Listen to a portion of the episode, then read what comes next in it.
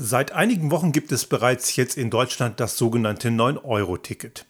Eigentlich stark in der Kritik gestanden, als es eingeführt wurde, allerdings ist es durchaus an der Zeit, in der Halbzeit plus minus eine kleine Zwischenbilanz zu ziehen und die fällt gar nicht so schlecht aus. Der Restart Thinking Podcast. Ideen und Lösungen für die Transformation der Wirtschaft und Gesellschaft für das 21. Jahrhundert.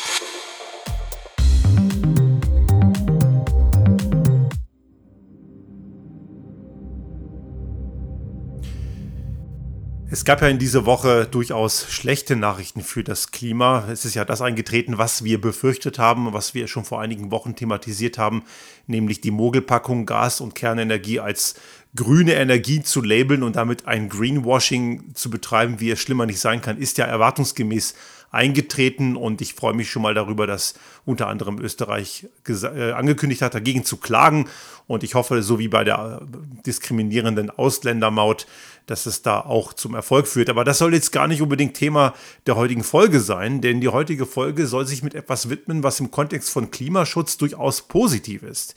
Wir haben natürlich in diesem Podcast-Format, wo es um Veränderungen und die Gestaltung einer Wirtschaft und Gesellschaft der Zukunft gehen soll, eine starke Dominanz in Sachen Klimaschutzthemen. Und das ist auch nicht verwunderlich, denn wenn man sich genau anschaut, welche Einflüsse und Einflussgrößen diese Veränderungen auslösen, dann ist das Thema Klimakrise mit Abstand die größte Einflussgröße. Und so ist es auch nicht verwunderlich, dass wir auch im Kontext von Mobilität darüber reden müssen.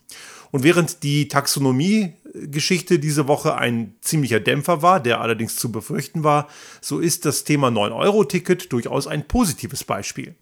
Und ich soll ja, wurde mir immer gesagt, auch von unseren Hörerinnen und Hörern auch mal über positive Dinge reden. Und das möchte ich heute auf jeden Fall mal tun.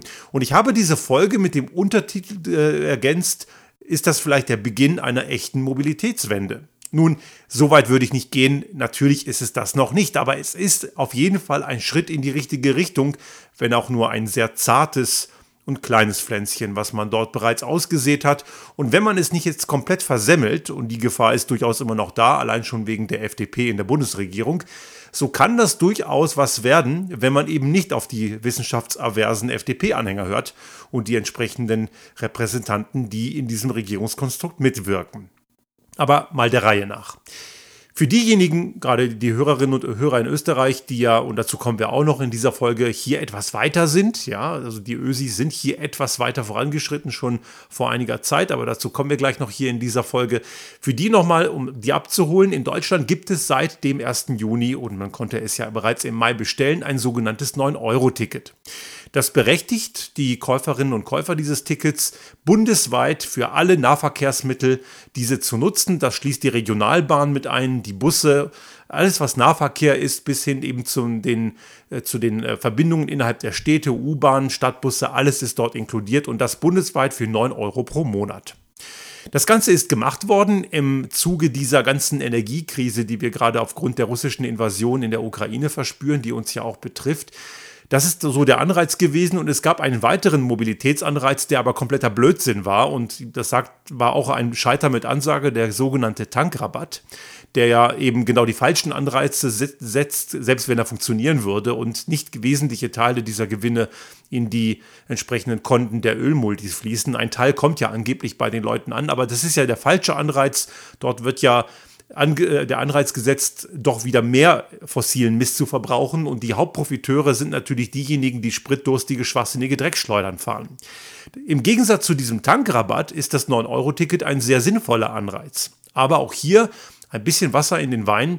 Es ist Aktionismus gewesen, denn natürlich waren die, die, Betreiber der öffentlichen Verkehrsmittel darauf nicht wirklich vorbereitet. Das Ganze ging doch sehr schnell und ad hoc und man merkte also auch, ich fahre ja jede Woche sehr viel Bahn und die Nahverkehrszüge waren extrem deutlich voller, als es vorher war, was aber grundsätzlich erstmal gar nicht so verkehrt ist.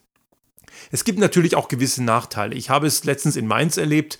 Da bin ich, wollte ich in einen Zug einsteigen, der mich nach Mannheim bringen sollte. Ich habe dann den nächsten genommen, das war ein Intercity.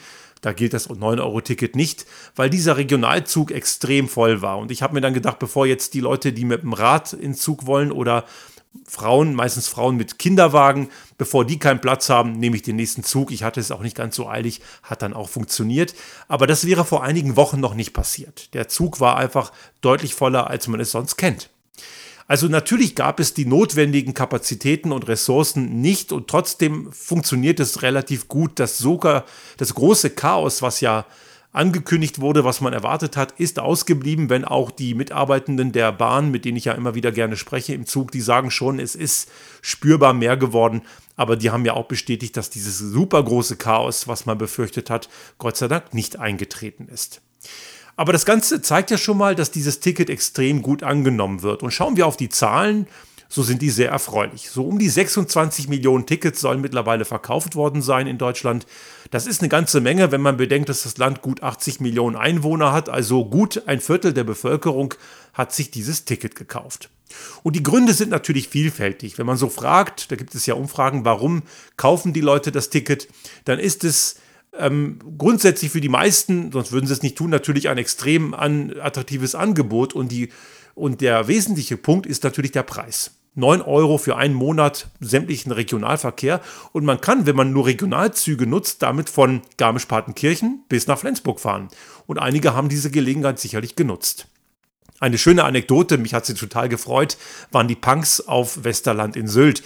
Die haben dann mal gesagt, geil, jetzt fahren wir mal nach Sylt. Und die haben das gemacht, weil sich die ganzen Snobs auf Sylt im Vorfeld darüber aufgeregt haben und äh, rumgejammert haben, dass die ganzen einfachen äh, Menschen jetzt plötzlich alle nach Sylt kämen. Und die Punks haben gesagt, geile Sache, jetzt kommen wir mal nach Sylt und haben da mal ordentlich Rabatz gemacht. Ohne Randale, die waren friedlich, aber ich fand die Aktion super, äh, super schön. Ähm, also hätte ich das gewusst, hätte ich es vielleicht auch möglich gemacht, weil ich hätte mir die Gaudi einfach gerne gegeben, aber das nur am Rande. Also man konnte mit diesem Ticket, wenn man entsprechend Zeit einplant, natürlich auch bundesweit unterwegs sein. Man darf eben nur keine Fernzüge benutzen. Und dafür ist der Preis natürlich extrem gut. Andere, weitere Leute nennen den mit etwa 40 Prozent der Befragten sagen, sie können das Auto stehen lassen. Um die knapp 40 Prozent, so 39 Prozent sagen, dass die flexible Nutzung ganz attraktiv für sie sei. Und eben die bundesweite Gültigkeit ist für 34 Prozent der befragten Personen ein ausschlaggebendes Kriterium gewesen. Also durchweg Dinge, die ja auch Sinn machen. Und jetzt stellt sich natürlich die Frage, wenn das so gut ankommt und so gut funktioniert, und natürlich muss man aufgrund der Kapazitäten, ja, es gibt Verspätungen, es gibt Kapazitätsengpässe und es hat auch schon Fälle gegeben, wo dann Züge zum Teil geräumt werden mussten. Auch das gehört natürlich zu diesem zu diesen Tatsachen dazu, was natürlich dann auch nicht sonderlich schön ist. Aber das sind ja Dinge, die kann man lösen, die kann man ja besser machen. Und würde man in Deutschland auch konsequenter öffentlichen Personenverkehr auch finanzieren und nicht einseitig immer alles auf die Straße setzen. Und jetzt sollen mir nicht die Leute kommen, dass ja jetzt in den letzten Jahren, das stimmt zwar, es ist in den letzten Jahren mehr in die Schiene investiert worden als die Jahre zuvor. Nur von fast gar nichts bis ein bisschen mehr ist ja jetzt auch kein so wahnsinnig großer Sprung. Und das sieht erstmal viel aus. Und die Investitionen, die jetzt passieren, gehen hauptsächlich in die Reparatur dessen, was man die letzten Jahre komplett versemmelt hat. Ich merke das gerade sehr stark durch das Zugunglück nahe Garmisch. Das ist ja die Strecke, die ich fast jede Woche brauche und nutze. Dort fährt der Zug mittlerweile ab Tutzing relativ langsam. Da gibt es viele Langsamfahrstrecken.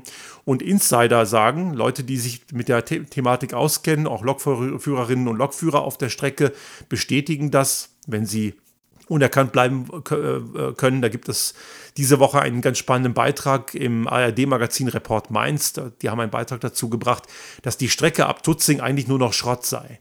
Und es gibt viele Strecken in Deutschland, die existieren zwar, aber die sind dringend sanierungsbedürftig. Also kann man jetzt nicht sagen, jetzt stecken wir mal mehr Geld in die Schiene, also ist alles fein. Man hat einfach jahrzehntelang die Schiene komplett vernachlässigt und alles nur in die Autoinfrastruktur geblasen. Und man tut es ehrlicherweise nach wie vor.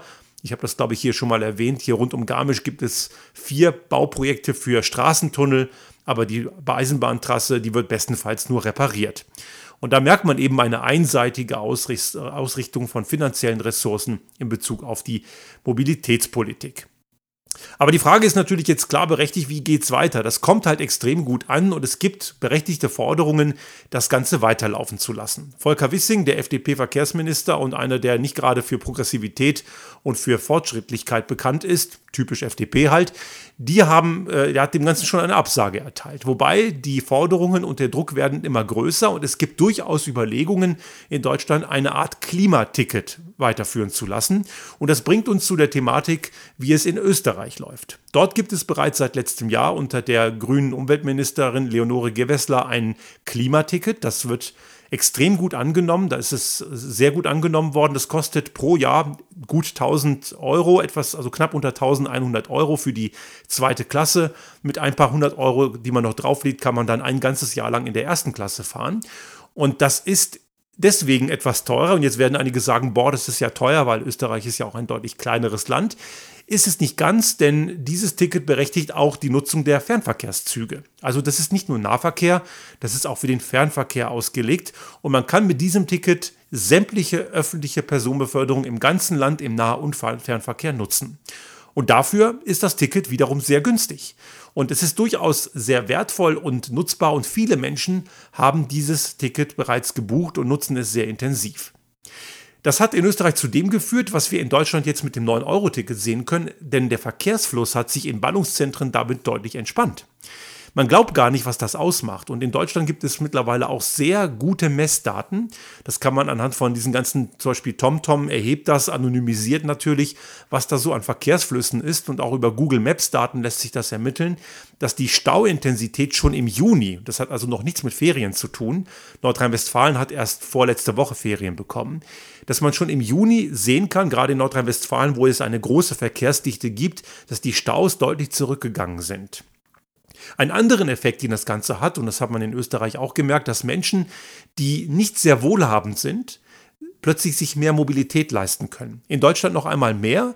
Wir wissen, dass dieses 9-Euro-Ticket durchaus auch oft genutzt wurde und auch wird, um Ausflüge zu machen, um zu verreisen.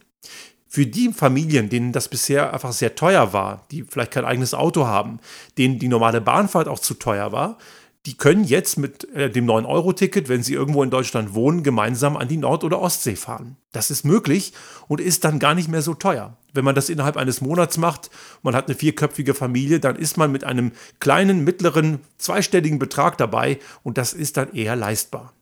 Auch dieses Klimaticket in Österreich hat dazu geführt, dass gewisse Mobilität sich einfach in kleinen Nuancen, muss man sagen, nicht flächendeckend, aber in gewissen Nuancen verändert hat. Es steht also die Forderung im Raum, in Deutschland auch ein Klimaticket, unter Anführungszeichen, das ist so ein Arbeitstitel, dass das weitergehen soll. Und man schaut dabei natürlich auf das, was man im Nachbarland Österreich umgesetzt hat. Und äh, ich kann das absolut nur befürworten. Ich bin ja bekennender Bahnfahrer. Ich bin selber Nutzer einer Bahncard 100 für das deutsche Netz. Ich habe in Österreich bisher noch kein Klimaticket, weil ich in Österreich bisher nicht so viel unterwegs bin, dass sich das rechnet. Ich habe bisher einfach nur ein Ticket gekauft, aber ich fahre auch in Österreich ausschließlich mit der Bahn. Und es ist einfach, und das habe ich hier schon einige Male berichtet, die schlauste und beste Art der Mobilität. Das muss man auch vielen Leuten nochmal erklären. Denn klar, Fliegen ist äh, überhaupt keine Option, ist ökologisch absolut verwerflich, aber man gewinnt auch beim Fliegen nicht notwendigerweise Zeit. Eine Reise von München nach Berlin ist mit dem Zug schneller. Man muss ja auch noch zum Flughafen kommen. Jetzt gibt es noch das Flughafen Chaos, das kommt noch dazu, aber selbst unter normalen Bedingungen ist so eine Reise München-Berlin mit dem Flieger ganz sicher nicht schneller als mit der Bahn, eher langsamer. Und die Zeit im Zug ist so wertvoll und extrem nutzbar. Ich habe vor zwei Wochen oder drei Wochen her etwa einen Workshop im Bergischen Land gehabt bei einem Kunden nahe Wuppertal und ich habe ähm, den Teilnehmenden versprochen, dass ich die Dokumentation des Workshops dann als Fotoprotokoll versende und ich habe dann, ich bin in Köln in den Zug gestiegen und hatte auf dem Rückweg nach München in Höhe Frankfurt etwa meine Hausaufgaben erledigt. Und das, ist, das Ganze macht das extrem wertvoll, diese Zeit. Auch wenn natürlich, muss man sagen, die Bahn auch ihre Tücken und ihre Verspätungen hat. Aber wer behauptet, dass es auf der Straße oder im Flieger besser sei, der lügt sich was vor. Denn nicht selten erlebe ich es auch, wenn ich gerade auf der, auf der Zugstrecke von Frankfurt nach Köln unterwegs bin, da sieht man relativ häufig die A3 und nicht selten ist da einfach Totalstillstand. Und die Zeit im Auto, muss man auch sagen, am Steuer eines rollenden Blecheimers, die ist definitiv vergeudet. Die ist tot. Und die kann man nicht nutzen. Die Zeit im Zug hingegen, die ist einfach sehr wertvoll. Ich habe jetzt auch, diese Woche war ich mit einem Kunden zusammen unterwegs, auch im Raum Köln, Leverkusen, zurück nach Hause. Und wir haben noch ein paar Sachen besprochen. Am Ende unserer Arbeit äh, wollte, hatte er Lust auf ein Weißbier. Ich bin mit ihm noch mal was trinken gegangen und man hat einfach eine schöne, schöne Zeit auch gemeinsam, wo man über Gott und die Welt diskutieren kann oder auch im Zweifelsfall nur blöd aus dem Fenster schauen. All diese Vorzüge bietet der öffentliche Personenverkehr. Und eine ganze Menge Leute, mit denen ich oft spreche, können sich das einfach überhaupt nicht mal ansatzweise vorstellen, wie wertvoll das ist. Und einige haben jetzt aufgrund dieser Anreize durch das 9-Euro-Ticket in Deutschland und auch schon seit letztem Jahr in Österreich mit dem Klimaticket, haben diese Vorzüge kennengelernt und einige bleiben auch dabei. Und jetzt kommt natürlich die Frage, kann das der Beginn einer echten Mobilitätswende werden? Und ich meine, ja, es kann. Und es hängt stark davon ab, ob man dieses Angebot jetzt weiter aufrechterhält. Und es wäre wahnsinnig wichtig, das zu tun. Und natürlich gibt es einige, die sagen, ja, aber wer soll das bezahlen? Schauen wir auf die echten Kosten, so ist das ganze Ding ganz, ganz einfach gegenfinanziert. Schon allein die Bezifferung der externen Kosten, das haben wir hier auch schon einige Male thematisiert, die externen Kosten, also die Folgekosten von jeder Art der Mobilität, die nicht die Nutzerinnen und Nutzer zahlen, sondern die Allgemeinheit, also zum Beispiel durch Luftverschmutzung, äh, die Folgen von Gesundheitsschäden durch Luftverschmutzung, Umweltschäden, Bodenversiegelung. Also all diese Dinge, die dazukommen, das sind alles Folgekosten, die die Anwenderinnen und Anwender einer Mobilität im Kontext von Auto jetzt an dem Beispiel nicht bezahlen, aber die die Gesellschaft hat. Und externe Kosten werden natürlich, deswegen heißen sie externe Kosten, von der Allgemeinheit getragen und damit von den Steuerzahlerinnen und Steuerzahlern und damit vom Staat. Und das Ganze sind Kosten, die sind vorhanden, die lassen sich auch sehr gut beziffern. Wenn man allein das dagegen hält, ist so ein 9-Euro-Ticket ziemlich schnell gegenfinanziert. 2019, ich habe das glaube ich schon mal hier zitiert, gibt es, äh, die Zahl habe ich jetzt im Kopf, 2019 gab es in Deutschland Gesamtkosten, gesamtexterne Kosten für Mobilität von 149 Milliarden und 141 Milliarden davon war Straßenmobilität. Also die Mobilität, die nicht öffentlich ist, also autobasierte Mobilität. Und wenn man das Ganze hochrechnet, merkt man also, die geringsten, also mit Abstand geringsten Kosten externer Natur verursacht der öffentliche Personenverkehr. Und deswegen ist es allein dadurch schon gegenfinanziert. Aber es gibt noch weitere Möglichkeiten. Wir können das ganze Ding auch direkt gegenfinanzieren. In Deutschland werden immer noch enorm viele Subventionen für klimaschädliche Dinge ausgegeben. Zum Beispiel das Dieselprivileg oder das Dienstwagenprivileg. Damit werden zum einen gewisse, damit werden Antriebe begünstigt, die es nicht wert sind. Also Diesel ist ja günstiger als Benzin. Das ist ein Privileg, ich glaube, aus den 70er Jahren kommt das, das ist uralt. Man wollte damit damals die Dieseltechnologie attraktiver machen, aber das macht von der Logik her keinen Sinn, denn in einem Liter Diesel ist mehr Energie enthalten als in einem Liter Benzin. Man bekommt also viel mehr und warum sollte man für, dafür, dass man mehr bekommt, weniger zahlen? In der Schweiz zum Beispiel ist das ja andersrum. Also wer schon mal in die Schweiz gefahren ist und dachte, er tankt dort billiger, falsch gefehlt. Zumindest wenn man einen Diesel hat, dann zahlt man dort mehr als für Benzin. Und das ist ja eigentlich auch richtig so.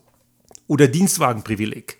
Ein Privileg, das ausschließlich dafür gut ist, fette, spritdurstige Scheißkarren zu finanzieren und die auch noch von Leuten, die ohnehin gut verdienen. Denn ein Geschäftsauto haben typischerweise gut verdienende Führungskräfte und nicht gerade die normalen Angestellten, die einfachen Arbeiterinnen und Arbeiter, die haben sicher keinen Dienstwagen. Auch hier subventioniert die Allgemeinheit klimaschädliche Verkehrsmittel von sehr wohlhabenden Menschen. Braucht man nicht subventionieren. Warum bitte? Also allein schon diese beiden Subventionen streichen und ein Klimaticket ist mehr als finanziert. Da bleibt sogar noch eine ganze Menge übrig. Also wer will, kann.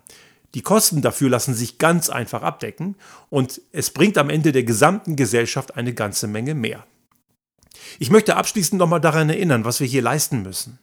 Es geht nicht nur darum, die Mobilität auf regenerative Energie Energiequellen umzustellen. Wer jetzt glaubt, wir fahren künftig alle nur noch mit Elektroautos, der hat sich da einfach geirrt. Es gibt Leute, die fahren seit neuestem Elektroauto und glauben, sie sind in einer neuen Welt angekommen. Ich meine, für uns ist das ein alter Hut, wir machen das seit 2016 und wir wollen vom Auto weg. Der wirkliche Wandel, der wirkliche Wechsel ist weg vom Auto. Es gibt Leute, die halten Elektroautos für disruptiv. Das ist es aber nicht. Da ist keine Disruption. Das ist eine Innovation, bestenfalls. Es macht überhaupt keinen Sinn, eine alte Antriebstechnik durch eine neuere, sicherlich bessere und effizientere Antriebstechnik auszutauschen. Da haben wir noch nicht viel gewonnen. Wir haben etwas verbessert.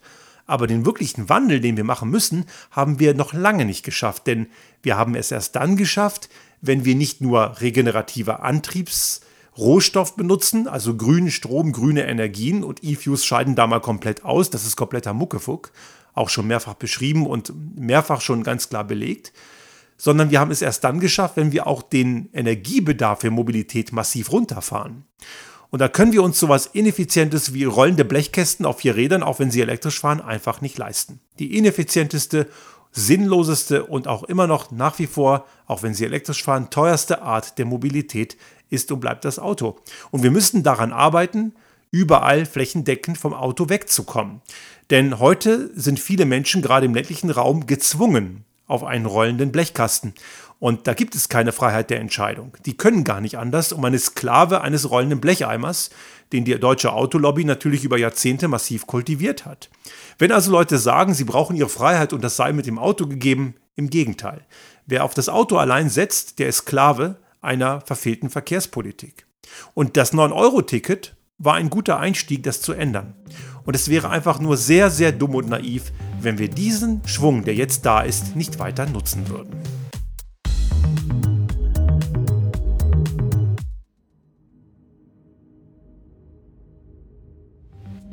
Sollte Ihnen unser Podcast gefallen haben und Sie auch künftig keine Folge verpassen wollen, dann abonnieren Sie uns einfach auf den gängigen Kanälen wie zum Beispiel iTunes, Spotify oder anderen Podcast-Hostern oder auch auf unserem YouTube-Kanal finden Sie immer mit dem einen Tag Verzögerung die aktuelle Folge unseres Restart Thinking Podcast und selbstverständlich freuen wir uns in Zeiten der Aufmerksamkeitsökonomie über das eine oder andere Like.